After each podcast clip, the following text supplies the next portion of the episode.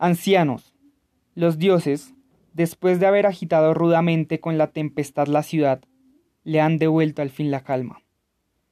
A vosotros solos, de entre todos los ciudadanos, os han convocado aquí mis mensajeros porque me es conocida vuestra constante y respetuosa sumisión al trono del Ayo, y vuestra devoción a Dipo mientras rigió la ciudad. Así como cuando, ya muerto, os conservasteis fieles con constancia a sus hijos. Ahora cuando éstos, por doble fatalidad, han muerto el mismo día, al herir y ser heridos con sus propias fractícidas manos, quedo yo, de ahora en adelante, por ser el pariente más cercano de los muertos, dueño del poder y del trono de Tebas. Ahora bien, imposible conocer el alma, los sentimientos y el pensamiento de ningún hombre hasta que no se le haya visto en la aplicación de las leyes y en el ejercicio del poder. Por mi parte considero, hoy como ayer, un mal gobernante al que en el gobierno de una ciudad no sabe adoptar las decisiones más cuerdas y deja que el miedo, por los motivos que sean, le encadene la lengua. Y al que estime más a un amigo que a su propia patria, a ese lo tengo como un ser despreciable. Que Zeus eterno, escrutador de todas las cosas, me oiga.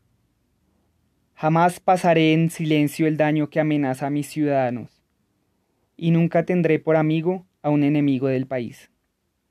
Creo, en efecto, que la salvación de la patria es nuestra salvación, y que nunca nos faltarán amigos mientras nuestra nave camine gobernada con recto timón.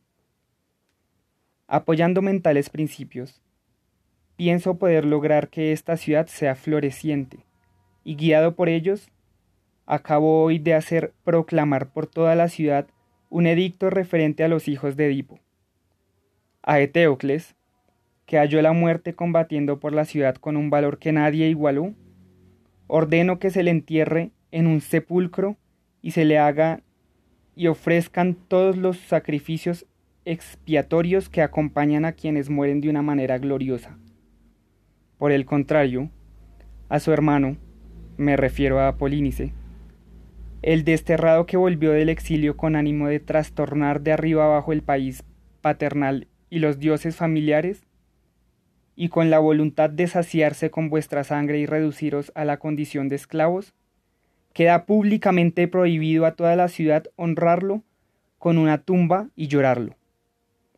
Que se le deje insepulto y que su cuerpo quede expuesto ignominiosamente para que sirva de pasto a la voracidad de las aves y de los perros. Tal es mi decisión pues nunca los malvados obtendrán de mí estimación mayor que los hombres de bien. En cambio, quien quiera que se muestre celoso del bien de la ciudad, ese hallará en mí, durante su vida como después de su muerte, todos los honores que se deben a los hombres de bien.